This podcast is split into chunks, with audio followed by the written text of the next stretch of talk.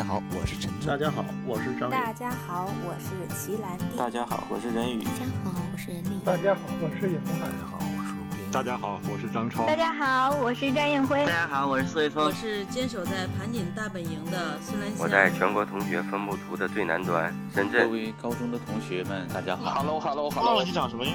妈妈是孩子不是我教育的。大家好，没错又是我。大家好，我是蓝胖子主播古博，我是女兽主播人民的肥姐，扯淡驱动梦想，唠嗑点亮人生，欢迎收听专门为盘高九五一班制作的非常聊的。你把这句话卡了。三个主持人聚在一起要聊点啥呢？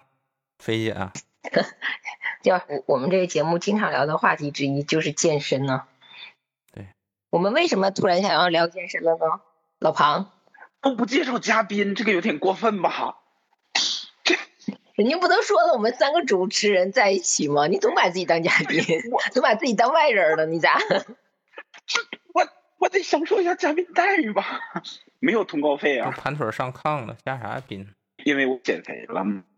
哎，对，话说三周前是吧？你们聚会那次？一个月前啦，我们是十月三号吧？哦，这么快？哎呦，吓那天见老庞吓我一跳，真的。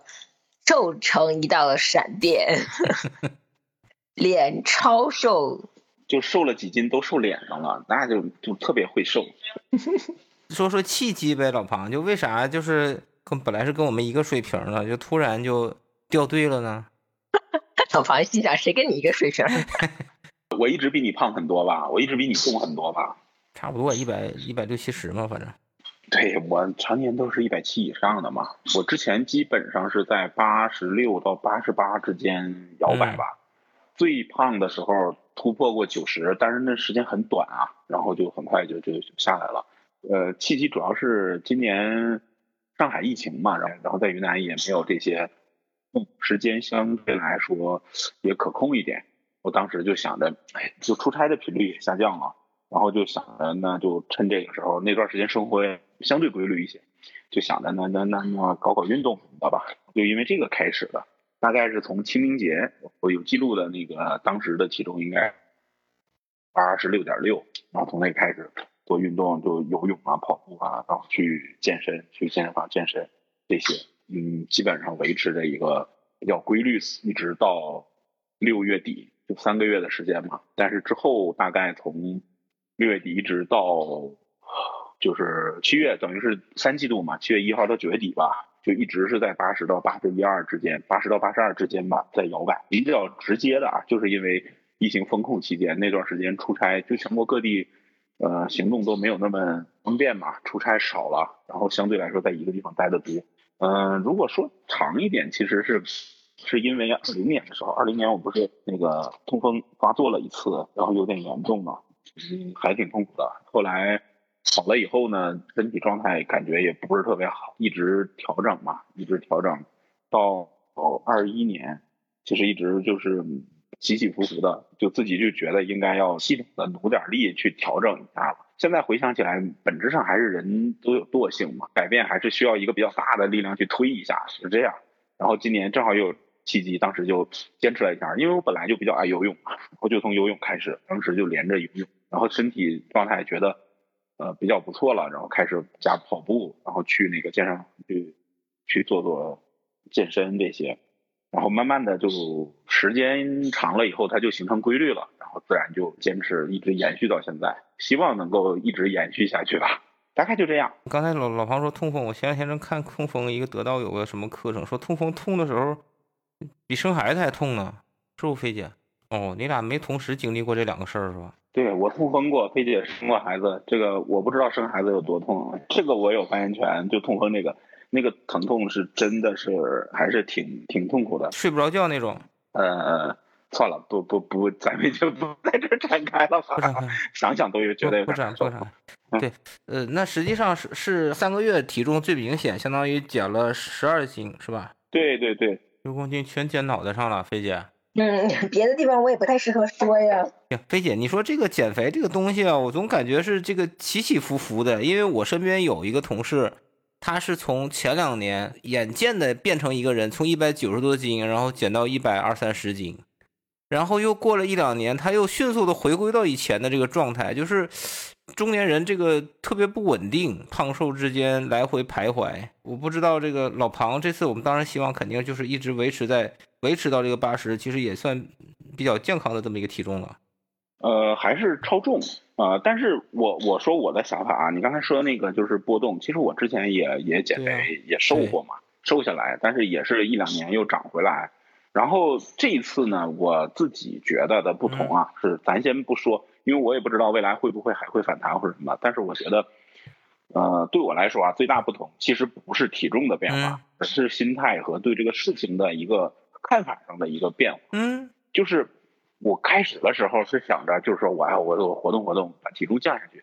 但是仔细想想这事儿，其实嗯，体重降下去只是一个表象嘛，更多的是你生活习惯变得健康一点，然后身体变健康，就这个才是本质。随着这个过程，然后自己多想了一想，我觉得对我最大的收获不是这个体重降了多少，呃，而且我现在对这个体重也不执着，就是实际上我到十一的时候。呃，就还是维持在八十左右吧，八十多一点那种波动。但其实到今天，到今天啊，就是今天早上，其实今天早上体体重是七十九公斤。昨天早上跑完步之后是七十八点一吧，就七十八分七十八。我现在基本上是体重呃，基本控制在八十之下了。一个从十一到现在一个月的时间吧。呃，开始的时候我基本上是差不多每天称体重的，每天做记录的，一直记。现在其实我是 想起来就称一下，方便一下，不方便就不称了。嗯，记了一下就记一下，没有那么对体重本身没有那么执着了。我觉得这个不纠结了，嗯，对，我不纠结体重本身，而是纠结就是我自己去控制自己身体状态。就是我感觉我是对身体的掌控能力变强了。而这个东西如果说我一定要去说的话，我感觉特别让自己觉得收获大的不是这个体重降了。然后是更多的是身体觉得状态好了，就整个人可控嘛，然后身体感觉更轻松了。呃，再深点说呢，其实是觉得哦，我能搞定这件事儿。就是我觉得我可能会反弹，过一段你生活不规律、压力大、节奏打乱了，可能体重还会涨上去。但是我很有信心，只要让我恢复正常的状态，我还可以把这体重降下来。那个就是我身体自己掌控能力变强了，然后我也知道自己大概的这个。体能提升，然后我整个的身体状态改善，我觉得这些才是让我觉得就是整个今年啊，清明到现在最收获最大的就是这块。其实我挺好奇，是到底是什么有了这样的改变？是你更懂得拒绝一些东西了，还是说就是到了这个时候了？你痛风算是这个转折点吗？就是因为这个事情，所以一直在想，但是。刚恢复的时候，身体状态其实也不行的，只敢走走路啊，什么散散步。其实那时候已经在调整了，然后控制自己作息时间，把那个睡觉和起床的时间努力的去规律它，然后一点一点的改嘛。然后到今年是因为正好到清明节那会儿，不是被被这样困住，嗯，正好行动少了，出差少了，那正好用那段时间就养成了个习惯。其实我觉得对我来说，现在至少我现在的心理状态和感是这样的，我不会因为今天打破我的规律了。就是本来我计划可能计划这几天都要跑步的，但是我今天没去跑，会因为这个纠结。之前会的，就是今天要那个我我就我今天要去跑步，结果没跑，我就觉得好像今天就亏了。或者是今天晚上因为有应酬要要或者什么去喝了酒，我也不会有什么负担。不像之前哦，我现在要减肥，我觉得不喝酒，我喝了酒就难受，心里负罪感好强。哦，我要锻炼，然后锻炼被打乱了，我就就是现在感觉更对这个东西看待的更自然平和一点，也不不那么特别执着啊。然后体重涨一点就涨一点了，呃，降一点就降一点了，然后自己感觉身体状态稳定还不错，哎，就觉得挺好的。哎，这个你能够描述一个典型的老庞当前的一天？呃，睡觉基本上我是控制在，如果正常的话，我都是控制在十一点以前睡觉。起床呢，基本就是六点钟左右起床。哦，这个基本上是可控的，百分之八十以上的时间吧，可以掌控这个节奏。呃，六点起床是为了早上起来，因为那段时间好好管理嘛。我六点起床，洗漱一下就去跑步，跑回来然后就吃点东西。但是为了保障这个起床时间，对，所以所以晚上肯定是要。呃，一般来说啊，十一点以前就睡觉，最晚也不会超过十二点，一般都是这样。你中午还睡觉吗？那就是七小时睡眠，你基本上躺在床上，呃，十分钟以内或者二十分钟以内就能睡着。正常情况下都都可以的，十几分钟之内肯定睡着了，你基本躺下就睡了。尤其是运动量够呃够大的时候，你睡得很快的。累是吧？对对对对。等下，早上六点起床，然后呃就跑步，跑步大概是多长时间？三十分钟、四十分钟？四十分钟吧。啊，看状态，有的时候也跑长一点，四十多分钟。然后你游泳是一周几次？大概？你像在上海的话，我就就自己没有游泳馆嘛，跑游。如果在家的话，我基本上每天或者是隔天，大概这种节奏。跑步和游泳一般来说我是选一样的。你比如说在家里回家的话，今天游泳了，那我就不跑步了。我如果跑步了，我就不游泳了啊。然后去健身房的话，肯定在一个地方待着多的时候，我差不多一周呃三次到四次吧去健身房。我觉得啊，就是掌控除了那个刚才你说，比如说这种作息时间呃规律，然后努力的规律，即使是出差，我大概也是这种作息时间。然后我出差的话，因为跑步为什么那个？因为跑步场地限制特别小。酒店也可以自己掌控嘛，掌控提升就是这块儿，呃，更多的不是那个作息时间这种规律，就说我我天天定时睡觉、定时起床什么的这种，而是对于运动本身就那种需要去呃给自己鼓劲儿啊，然后需要就有挣扎的那种过程。我今天想死了，我就去扑了，不需要做心理建设嘛，没有那个心理建设的那个过程嘛，嗯，就是我想想去动就。就就去动了，然后不动呢，也会有那种心理负担，觉得哦，今天怎么本来要跑步的，怎么没去跑？内疚感，自己对自己的那种愧疚或者内疚啊等等这些，就很自然嘛。就嗯，而且养成习惯了，其实是身体在赶着自己去嘛。你要是连着三四天没有动，因为各种原因，三四天没有动，就觉得哎呀，身上好像有点发痒。对，我想去去活动一下，那最基本的出去跑个十分钟。活动一下，出点汗，哎，就就缓解了。这样的话，就我觉得它就变成了一个就挺自然的事儿嘛。因为我我一直觉得啊，就是就是去努力坚持一件事，就是坚持是那种那种被动的坚持。你时间久了，人就会嗯就坚持不了了。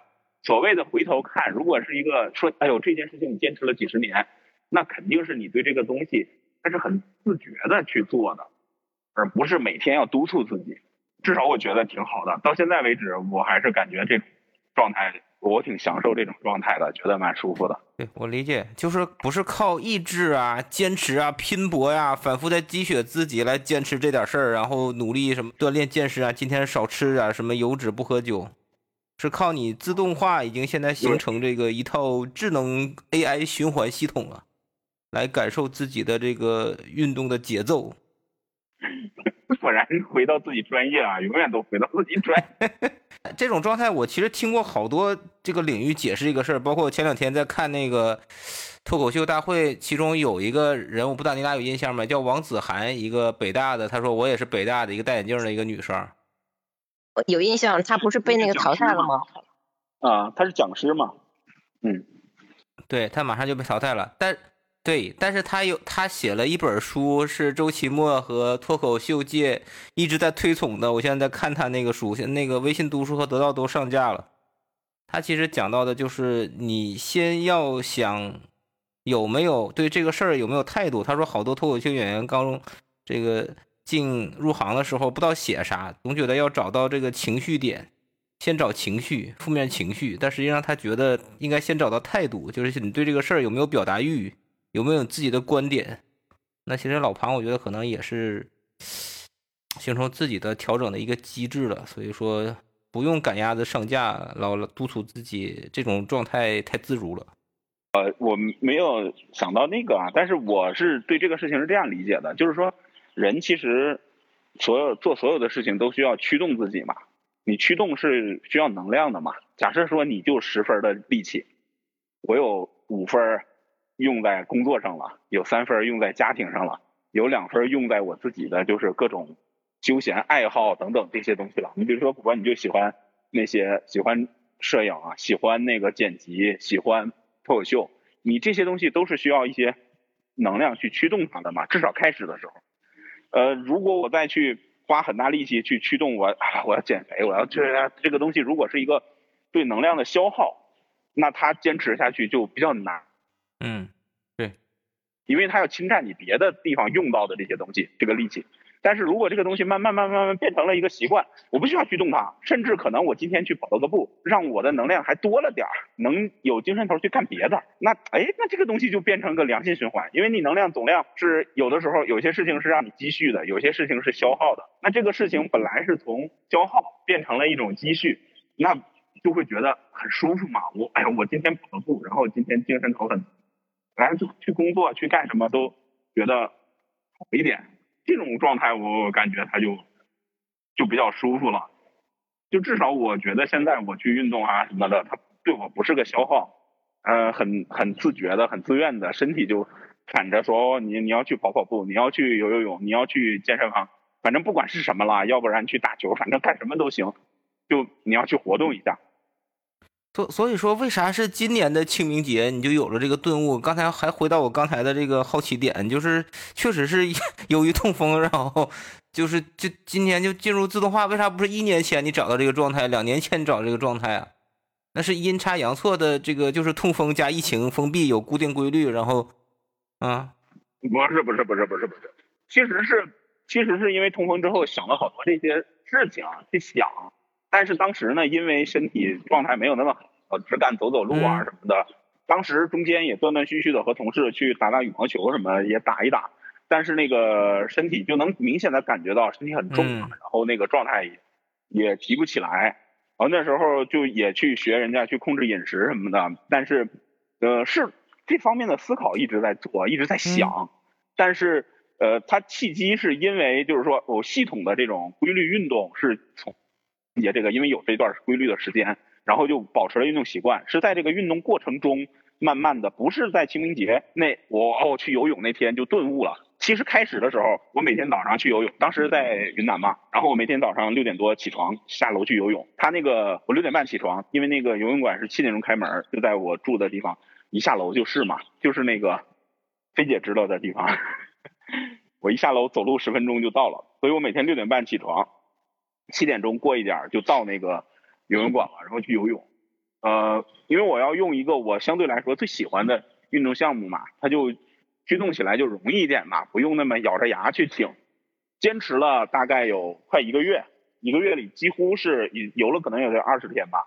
这个过程中，然后让自己慢慢的就是，哎，觉得，哎，呃，他这。因为我我对这些人我都是觉得它是个正反馈，就是我游呢过程中，我就觉得我身体状态在改善，轻盈能感觉到。因为你知道，开始运动的时候，最开始的时候，它无论是运动表现的进步，还是你对身体的这种改善、减肥啊等等，它都是最开始的时候效果最明显，它就形成了一个正向的那种循环嘛，然后对自己是个激励嘛，自己就觉得哦这个这个有点爽呢，还挺好的，然后我就一直游到了五一嘛。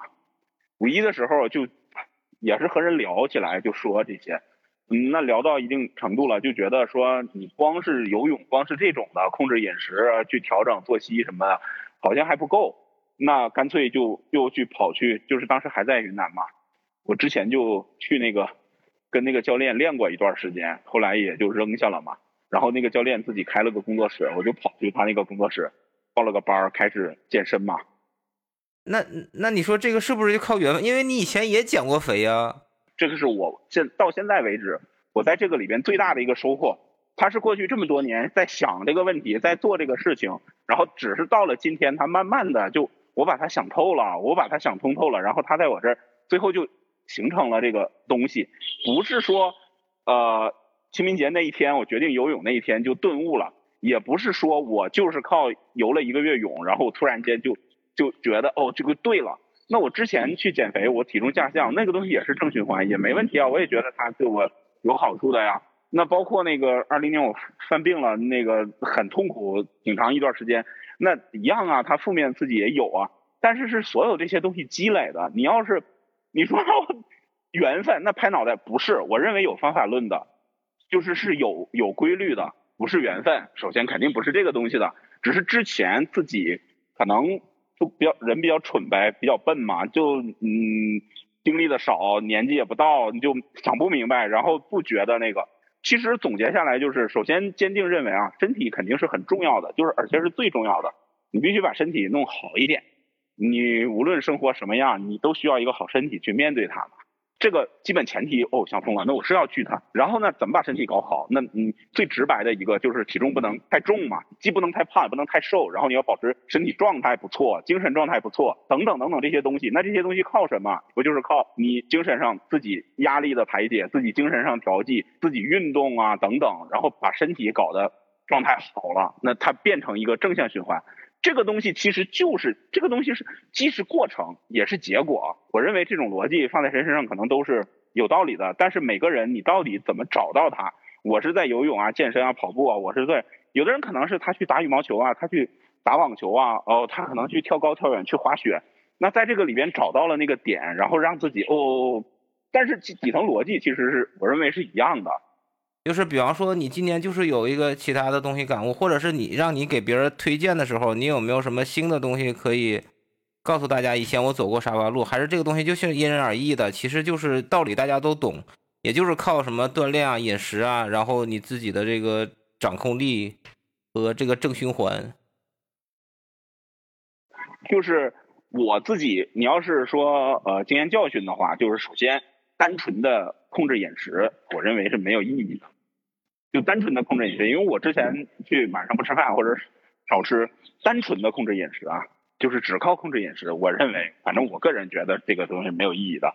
呃，个体差异吧，但是我觉得这个嗯不好，得适当的运动是两边结合的，让身体就是状态好起来，然后你在饮食上再注意一下，不要去就就那种少油少盐，然后少吃一点啊等等这些。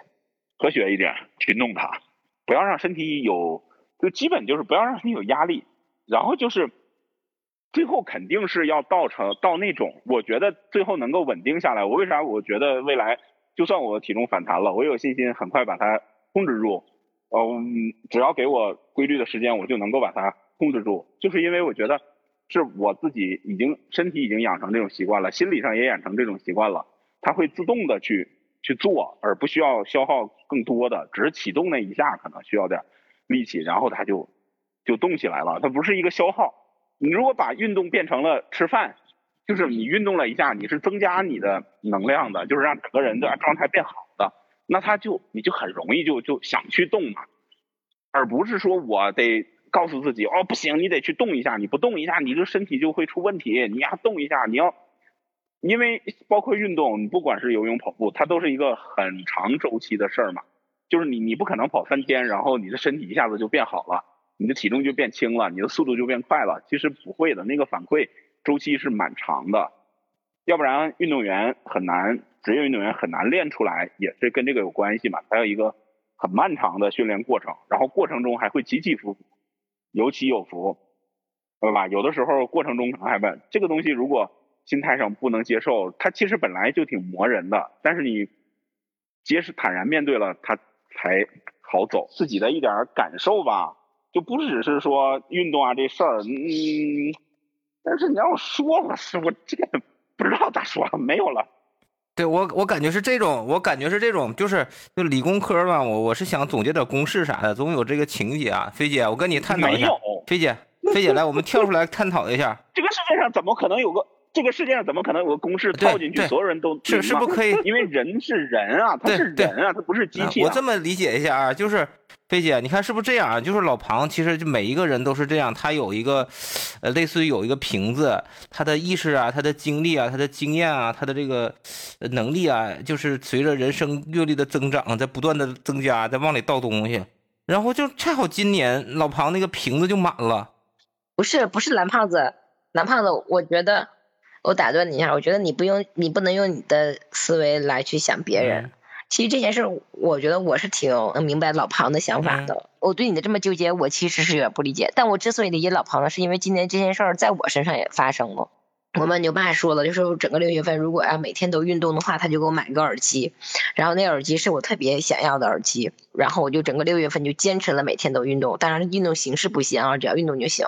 然后当我拥有那个耳机之后，我就就开始跑步。整个六月的运动的过程当中，也包括了跑步。然后后来我就发现，戴这个耳机我去跑步的时候，就是特别的轻松，然后也特别喜欢跑步，坚持了一直到现在。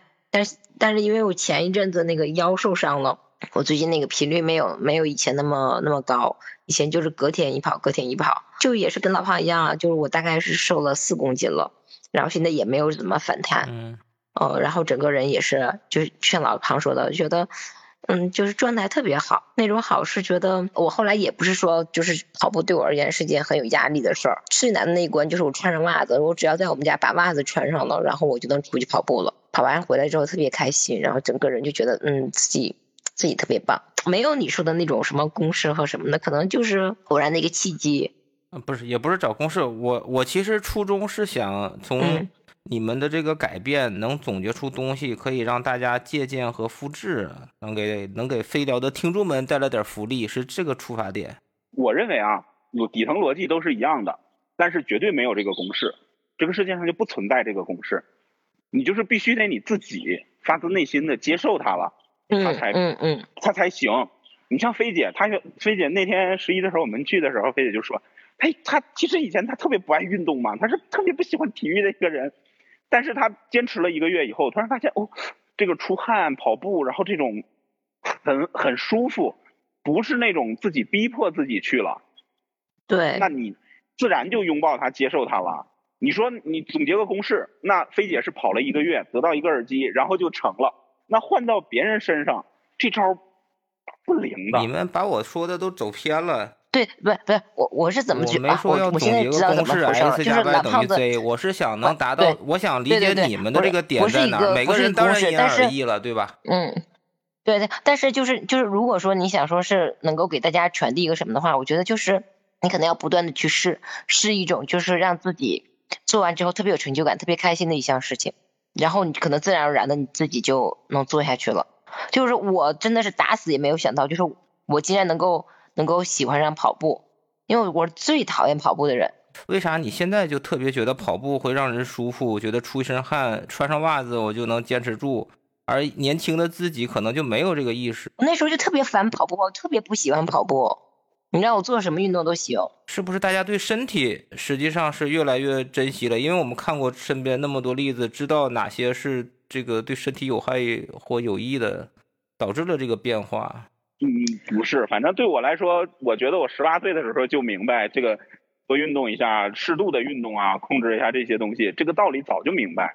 其实读书的时候就明白，自己长胖的过程中也是明白的。我觉得道理懂得太多了嘛，但是嗯，并没有去改变什么嘛。我相信大家都明白嘛，嗯，不需要去讲嘛，我们去讲道理，那道理本来就是在那儿的，他就人都知道。但是那个临界点突破，就是那种还是要自己这，反正我我觉得啊，你你像菲姐说她跑了一个月步，我其实最开始是游泳嘛，那段时间游泳，那段时间其实是是自己要咬牙坚持的，是是要自己逼自己一下的。早上睁开眼就是不想起，然后想想那不行，我就得起来，我就是去游。今天状态再不好，我也得下水，反正游一圈两圈也是积累到了那个临界点过去之后，才变得就是说自己就不用那个。去去去去去给自己打气那种，我是觉得有的时候就是机缘巧合。你像我，我如果没有那个耳机逼我的话，我可能就是也我也不说，我也因为我特别不喜欢跑步，我也没想到我能跑步了。那你看那个就像那天十一我们大家一起聚会，然后那个周凤宇也也在，然后周凤宇后来在老庞的激励下，你看他现在他也能够 三十分钟游进一起呃对一千米了游游泳了。然后我我们就跟他说呢，我说其实游泳你只要坚持啊怎么怎么着，说了大家说了半天，他最后他不也做到了。我觉得很多很多时候就是一种机缘巧合，然后加上自自己其实本身也是有意愿的，只是最后能够促进你继续下去那个那个点是什么？可能就是每个人不同时间段能够碰到吧。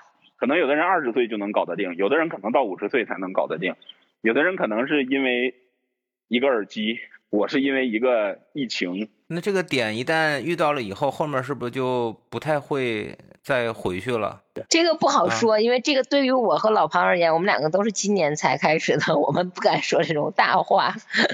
五年以后我们再做期节目吧，来回顾一下看看。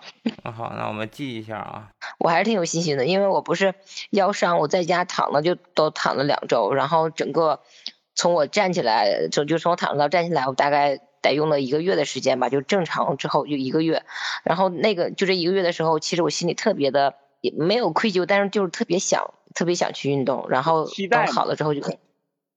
我是腰腰腰不是那天见我的时候，我说是期待，我他不是说膝盖，就是我的意思是说对那个运动对运动有期待嘛。而不是说因为这段没运动，感觉膝盖啊，对对对，对对对对对对对，就是挺期待的。然后我包括我每次去见看我大夫的，我都问他，我说我好了之后能跑步吗？我能打乒乓球吗？然后大夫都说行，没问题。然后我就特别开心，就以前可能会觉得哎呀运动很痛苦啊，现在没有，就特别开心。一变成这样的话，我觉得里边还有一个我自己觉得挺开心的点是，你像跑步，嗯，其实我也不追求特别快的什么什么成绩啊。但是自己就告诉自己说，哦，那我还是给自己定个小目标，往前，终究是想提升一点，会对自己有一个正向刺激嘛，会更兴奋、更开心一点。你看我，我现在就是跑，我最长一次跑到了十公里，终于把十公里解锁了，能够把那个五公里的速度也成绩也提升了一点。呃，会考虑半马和全马吗？还至少现在不考虑，我慢慢跑嘛，跑找感觉，就是因为我现在基本上这样的，就是。如果觉得膝盖不舒服或者累了，因为体重还是偏大嘛，现在的体重就是膝盖如果不舒服，或者是觉得有点累，或者是有什么感觉，我就就不跑了，就歇几天，感觉状态还不错，那我就跑一跑。哎，老胖，我觉得我们俩现在好同频啊！我跟我那心态跟你那个跟你的那个刚才说的心态其实是一样的。就是我之前跑的时候不也跑特别慢嘛？那个配速大概都八八八分多。然后我们同事在底下给我留言的时候都说：“你这是跑吗还是走？”但是我其实一点都不 care 他们，就是他们怎么说我，我就觉得对对对对，对我就我就觉得，哪怕我就是对我这个步速可能就是就是快走的步速，但我自己开心呢，我自己开心好。但是后来我还是觉得，嗯，就是对自己还是有有就是慢慢的有点小要求了，就想到。就是随着听的音乐的节奏不同，然后就能够慢慢的往上，呃，就是那个速度开始往上提升，那个那个过程也也是挺开心的。然后我今天我今天也是刚跑步回来，因为今天不是北京北马嘛，啊，我就在想，我说，哎，我说我是我说我的人生当中要不要也要跑一次北马呢？然后就开始想这种，其实我其实我现在只能跑五公里，这个想一下又不犯法，对，而且不会，你知道吗？就是刚开始的时候，最开始啊，就是在北京有一天我去旁边公园里跑步，因为那公园里跑步的人很多嘛，绕着在那跑，然后就看见人家那个很专业，穿着也专业，然后跑的速度一看就是跑姿也很稳，那个速度也很快，唰唰唰就从旁边过去了，眼看着一会儿就看不见人家了，然后过一会儿人家从后边就扣圈就追上来了，还是自己心里觉得，哎呀，我这个这，哎呀，这个这个这个得好好练练，咱们也不能太差了，是吧？但是。跑了两天之后，突然就这个点就一下子就放开了，你知道吗？就是觉得跟人较什么劲嘛，就这个没有意思嘛。我自己跑是为了我身体健康，我跟人家去比什么四分配、什么三分配、什么嗯永无止境的。那人家吉普乔格两分五十秒跑四十多公里，人跑全马下来就两个小时就搞定了，两分五十秒的配速，那两分五十秒我估计能跑十秒吧。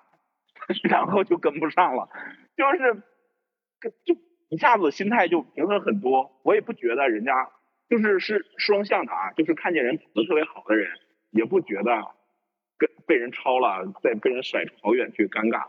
然后碰见那个跑得特别慢的，人家一看就是我在恢复锻炼，就那种刚刚锻炼身体，跑得特别慢的，我也不觉得人家挺好的，只要跑就比不跑的人强，对吧？你只要努力去动了，你是改善了，就比不改善的人强。对，就是我，我现在特别愿意去那个森林公园跑。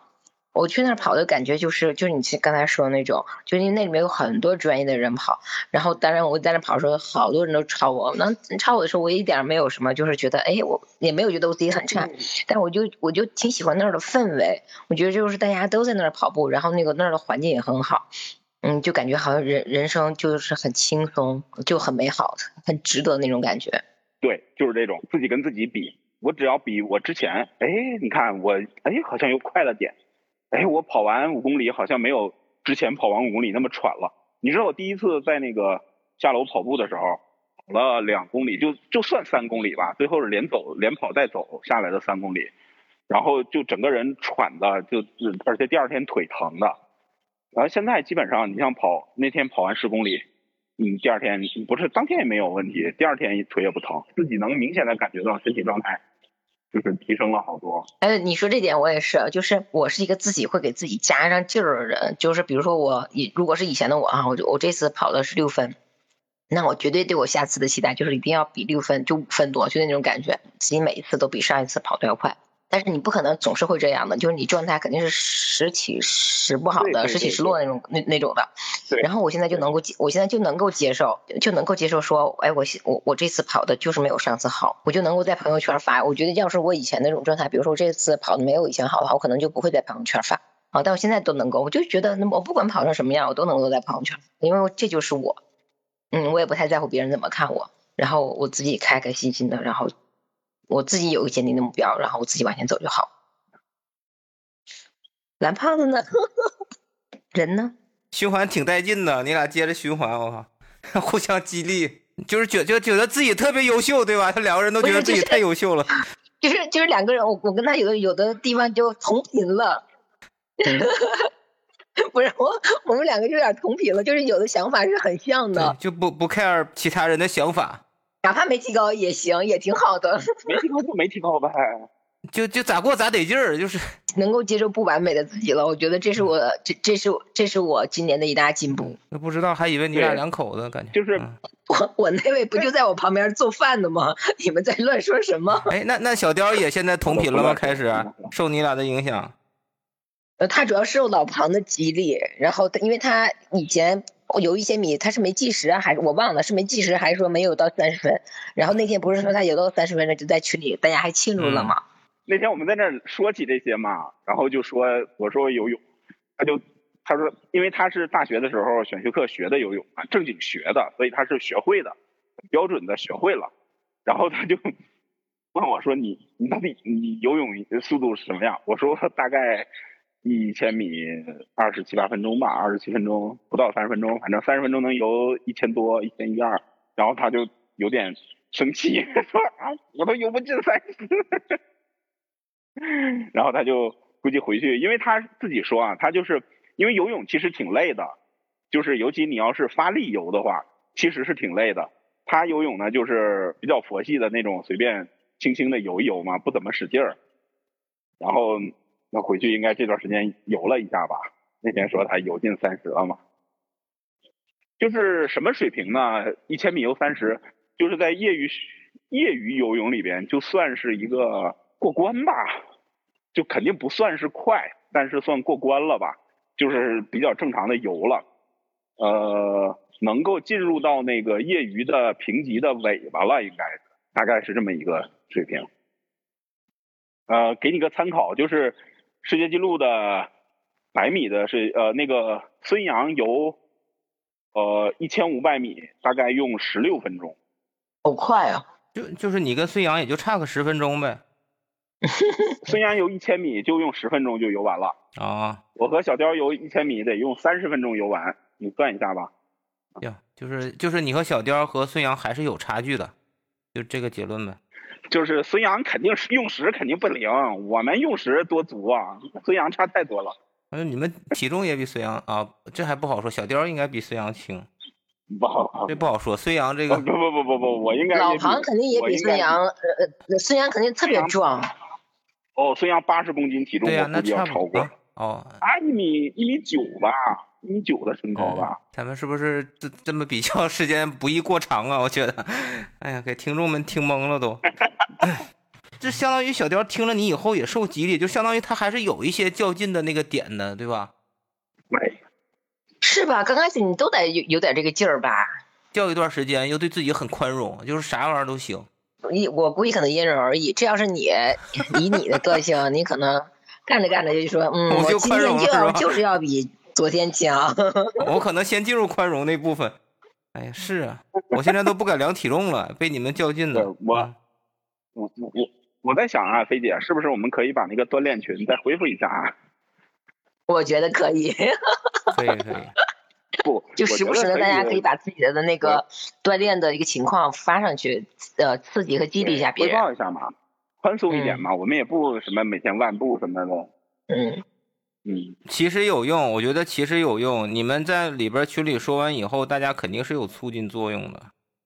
也不一定非得每天万步，或者是一定要达个什么目标，反正就是大家宽松一点呗，都嗯。但但我现在嗯，我现在每周的情况是，我是打我是两天打球，打乒乓球，然后每次一个小时，然后我是请教练，我是请教练打的，啊，那个那个运动量还是挺大的。我，嗯，我因为我不是前日腰伤之后，我第第一次、第二次恢复的时候，我减我到半个小时的时候，我都已经不行了。就是那个那教练还说我怎么体能下降这么快？我说一个月没运动了，那可不体能下降的快吗？就跟他那么打一小时，运动量还是挺大的，每周要有五天的一个运动量。老庞呢？那你高强度的时候其实能到的，但是低强度的时候有时候到不了的。你像那个十一期间不是回北京了吗？然后在北京那那几天是因为在家里吃的太好了，你知道吧？就每天 有意识的增加一下量，咬牙挤空去去跑步、游泳什么的，把强度保持。所以十一那几天体重是没有涨的嘛，然后整个状态我感觉也还可以。然后到了收假之后一上班。十天的时间吧，只跑了两次步，然后就从九月中下旬开始到十月中下旬，差不多有一个月的时间，我就没进健身房嘛。然后之后到十月底那那周才开始又去健身。我不是用那个苹果表吗？它不是有那个挑战吗？十四天达到什么来的忘了。然后那个挑战我是完成了的嘛，五公里啊，十四天好像每天都要达到五公里吧？对。然后十一月挑战是要有十四天达到那个五十分钟，当时就看见那个挑战，我说那我那我就每天五公里嘛，他不管你走啊跑啊，反正你超过五公里就行。嗯，我觉得就是这个运动这么规律了之后，我今年跟以往不一样的是，就是以往以往进入十月份吧，我的体重就应该已经呃开始平稳的增长了，因为觉得自己的体内要开始了是吧？那对开始脂脂肪们就是很有很有意识的告诉我的大脑说开始应该开始吃东西了，然后就心安理得的就觉得嗯嗯，对我应我要我要储存过冬的呃用的脂肪，但今年就是今年好像没有人给我下达这个指令，大脑好像没有接收到，然后而且今年反正可能也是因为一直就是在这种比就是有规律的运动，呃，我最近的体体重反而还在往下走。我就觉得这跟往年还不还不是非常不一样的地方。哎，说到吃这个事儿啊，佩姐，你你饮食上做了那种很相对苛刻的控制吗？我没有，我是这样，我跟以前是一样，我跟以前是一样的。然后，但是晚上呢，哦，我现在晚上还吃米饭，我以前晚上还不吃米饭呢。但因为我最近的饮食是清淡，不是我上次不你不是看我那个嘴上那个那个东西了吗？他我只不过就是不能吃，不能吃辛辣的和不能吃海鲜。它就使得我，无论是在我家还是在食堂，我吃的都比较偏淡了。那可能这也是有一方面原因。要不然以前吃辛辣的，再加上吃海鲜，这个嗯肯定还是不行。我是这样，就是运动还带来一个什么，就是不敢吃本能的啊，就不吃太饱，因为你吃太饱了，去运动 就会有点不舒服。你假如说，对，你像，对你比如说下午是安排了时间，一看一算时间有空档，可以去个健身房，或者是去。干点什么，游个泳什么的，那我中午就不敢吃饱嘛，因为你吃饱了的话，一去动就会很难受，然后自然而然的这个过程里边，就胃慢慢的就其实是有点缩小了的。小了，对对对对。我现在的饭量就是其实我没有特别刻意的去控制，但是我的饭量比之前是小了一些的。我如果是晚上跑步的话，我晚上那个那顿饭还会稍微再多吃一点，我觉得那样我有劲儿，跑起来就是跑起来的速度就会快。对，避免。睡觉的时候太饿，好难受。嗯，周五下午特别有感触，因为周五那天我们正好是打太极，中午打太极我就来不及吃饭，就我其实已经买了点面包，然后我就是下午稍微吃点面包垫不下也行。但那天打完了之后，然后那个黄姐姐就邀请我去跟她一起吃碗牛肉面。吃完牛肉面之后，其实就已经到量了。下午的时候还有那个面包没吃，然后又把面包吃了点，就是突然感觉到撑了，就胃撑了，然后就觉得，哎，我好久没有这种胃撑了的感觉了。自打我不能吃辛辣的和海鲜之后，就胃撑了的感觉都离我太久太久远了。我现在自己觉得，就嗯，心理负担越来越轻。比如说吃夜宵，晚上饿了吃口东西，就是在呃，比如说到有时候到九十点钟就特别饿嘛。会饿了，哎，就那个，那我就吃口东西呗，喝杯牛奶，或者是吃个面包什么的。对，吃块饼干。对，因为你对，因为你你也知道，就是自己在运动的时，对自己在运动的时候就会把这些热量消耗下去的，没问题的。对，所以也就没有什么，就也不刻意。你像以前如果控制体重，就会觉得，哎呀不行，太有负罪感了，不吃了，喝点水，对对对对对对，肚子填对对对填鼓了就算了。晚上给自己准备点那个坚果。然后你稍微饿的时候稍微吃点坚果，这也是优质的脂肪，应该也问题不大。对，反正就是这样，没有啥心理负担，而且吃有的时候晚上夜宵和大家去撸串什么，啊就撸就撸了嘛。今天吃的好油腻啊，油腻就油腻了，就放松了，你知道吗？所以你现在就真正的做到的自律就是自由，对吧？锻炼上自律，然后你的那个口腹之欲就可以自由，就就放松了一点嘛，就轻松了一点。人说说走吧，吃夜宵，吃夜宵就吃夜宵呗，不吃了不吃了减肥，这个是。好多人都，大家都自，我也之前很长时间都挂在嘴边然后人家劝两句又去了，去了呢，吃完了又回来又觉得有负罪感，哎，在楼底下溜两个弯儿吧，又走两圈儿 然后就其实自己明知道那两圈儿除了消化消化食让胃舒服一点以外，其实没啥用的，那东西身体负担其实很重的，尤其是晚上吃的很油腻。现在反倒觉得没什么，你像有的时候晚上就和同事什么出去。撸个串儿吃的挺油腻的，但是也不觉得。到呃吃完了都七八点钟了，然后回去了，到十点多钟睡觉的时候，其实已经觉得没有什么了。早上起来都基本就恢复正常了嘛，又去跑步了，就很正常。然后昨天晚上吃的油腻了，那早上起来就吃的清淡一点呗。就，哎，那你现在的这种撸串油腻和你以前的量会不会有变化，还是就完全一样的？单顿的饭量，我刚才不也说嘛，我就是自己感觉就对比饭量是减少了的，就是说我还吃之前那么多，会更撑。嗯，就是我按照之前的那种习惯点了吃了那么多东西，我就会觉得好受，相比之前撑，以前吃的感觉就是饱了，现在吃了会有点撑，我感觉代谢还是提升了，就是身体运动状态好，它整个代谢是提升的。不会撑很久，一会儿就就好了。但是自己就知道了，哦，这个饭量可能这个得少吃一点，要不然吃完了那会儿会难受嘛。你想二十多岁的时候没有撑的感觉，就是永远都不会觉得撑的难受，能吃好多下去，反正一会儿就下去了，就就不觉得撑了。现在是会这个会注意一点，饮食上呢，大体就是把盐和油控制了一些，然后把碳水的那个量。啊，降了一些，因为咱们都是北方人嘛，都习惯就是主食配主食。我现在就都是那个米饭、馒头、面条，反正就是主食会碳水量有点过足了嘛，然后这个会稍稍的注意一点。油腻的东西不连着吃嘛，今天吃腻了，明天就吃的清淡一点，调剂稍微调剂，就是已经调剂于无形了，自己更加了解自己的身体。对自己很自觉，就就就去做了，不像以前还纠结自己跟自己纠结，在那纠缠。靠运动、饮食，然后娱乐，已经达到一个平衡，动态平衡，算是吧。所以我觉得这事儿是这样，就是找到一个自己确实是还蛮喜欢，然后能够比较自然的去坚持的这种运动项目，还挺重要的。不说多喜欢吧，不说狂热，但至少你得不排斥。你像菲姐现在把跑步这个事儿，哦。原来很讨厌跑步，但现在他不讨厌跑步，那他就好，这个就好坚持。你去跑步就不用嗯劳神费力嘛，总觉得好像每天自己被逼着一样。嗯，其实就是最简单、最容易执行的，然后自己又能不用意志力来这个做的一些事儿，是吧？像菲姐是穿穿上袜子，就别消耗了。菲菲姐，我那个比喻记忆犹新啊，穿上袜子就跑上了，我靠。当然了，你在家不是穿着袜子就能出去啊？你在家怎么着呀？你跟我讲讲，你在家的穿戴是怎么样的？穿拖鞋就可以。下下次聚会我带双袜子往这一扔，我想让飞姐跑起来。哎，这说的我热血沸腾的，我要跑步去了，我靠！你骑自行车也行，其实你那个西湖多好，你骑自行车，你如果去刚开始跑步可能会你体重比较沉啊，对你膝盖不是。不是很友好，你就骑自行车，你就沿着西湖骑，你骑一圈骑一个多小时，你试试，你下来还还应该还是挺。我现在那个工作单位搬家了，然后是以前老庞来过那个老单位，我是一周基本上去两次，然后新单位一周去个两三天，差差不多一半一半。去新单位有个好处就是骑自行车大概三十分钟。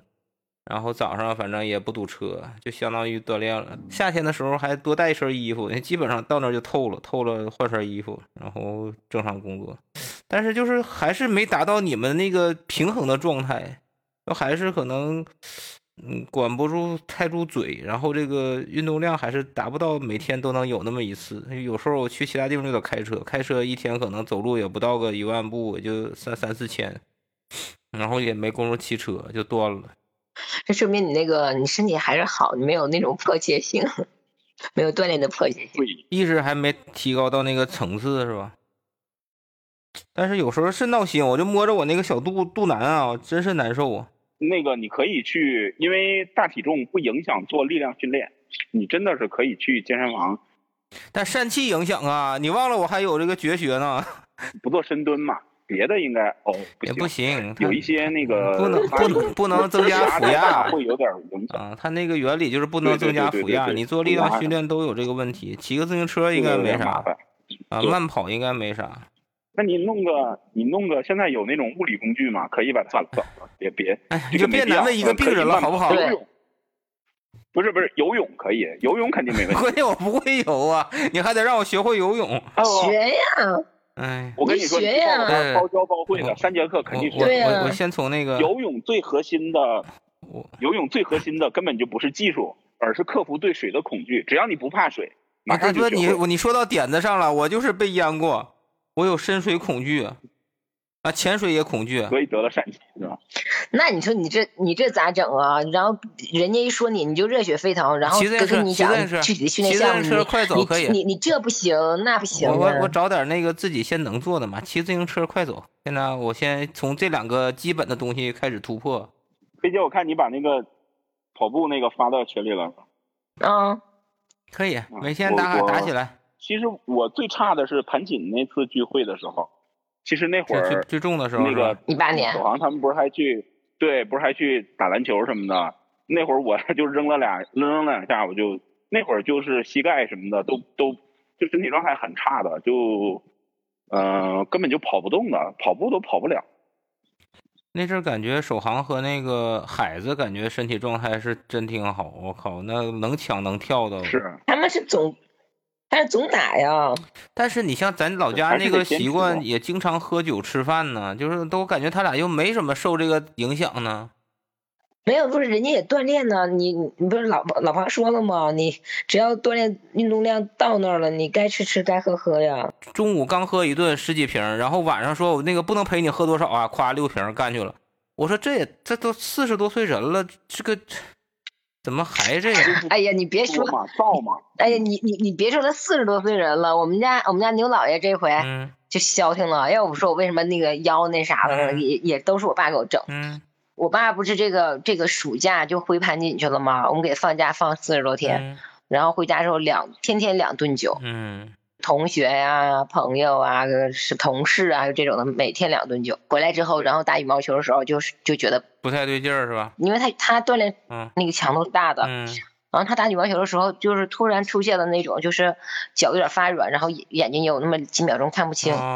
我就带他去那个去医院了，然后去医院一看，就是因为他高血压本来就有，嗯，然后一查出来有高血脂，然后还有糖尿病了。就是那四十多天造的，你觉得？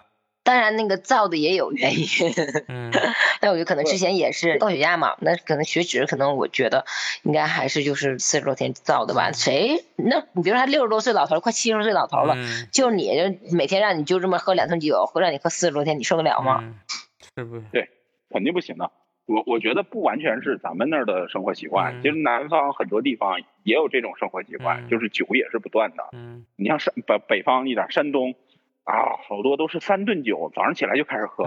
然后那个南方有些地方，你像你像云南云贵川这边，好多也是啊，一天就是这样。就是说我去锻炼，然后我能够增强我对这种酒精的呃抵抗能力，但是我不能去作，我不能中午喝，中午跑了步，晚上去喝酒，或者是我晚上喝了酒，第二天早上起来哦死扛去跑步散酒什么的。我认为这个都对身体其实压力很大的，宽松一点。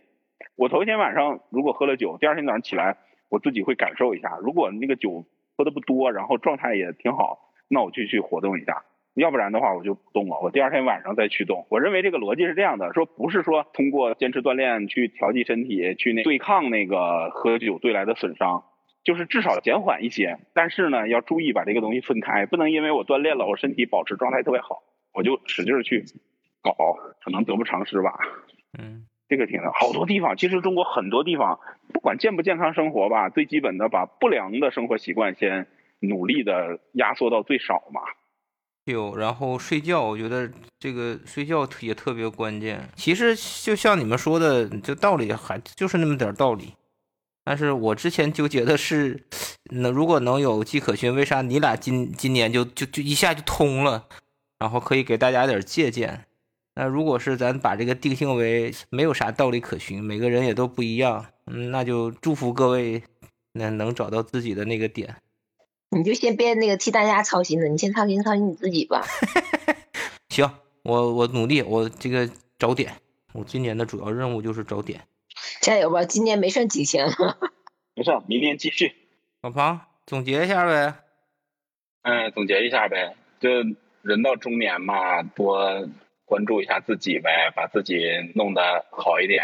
人生下半场嘛，就我觉得可能也是因为这个契机吧，所以才觉得。想通了，就就做到了嘛。以前好像觉得需要很费力气的事情，现在感觉好像也很自然，不费什么力气。飞姐，你也整两句呗。我还整啥呀？不整了。就是要整的话，就是蓝胖子加油，你先把自己搞好。行，三位主持人就差我了。健身于无形啊，让人非常的羡慕。这个作为理工科学生，我觉得我还是要总结一下。我我认为想达到这个点，可能是需要这个意识上加身体加环境的一个平衡啊。那也祝大家能早日找到自己的点。那好呗，那那先这么着，我们嗯，有空下期再聊啊，拜拜。好，拜拜，拜拜，好，拜拜。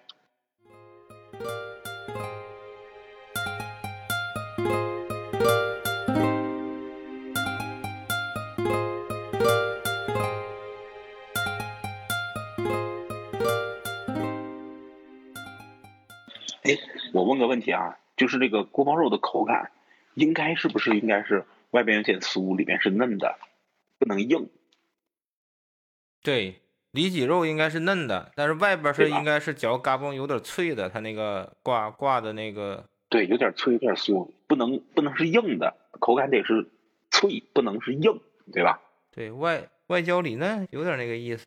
嗯，最好的就是那种，就是外边薄薄的。对。对，不能把肉给盖过去了，主要还是肉。不聊减肥吗？怎么扯上这玩意儿了？不是聊锻炼身体吗？哪有力气减肥啊？得吃饱了才有力气锻炼，有力气减肥。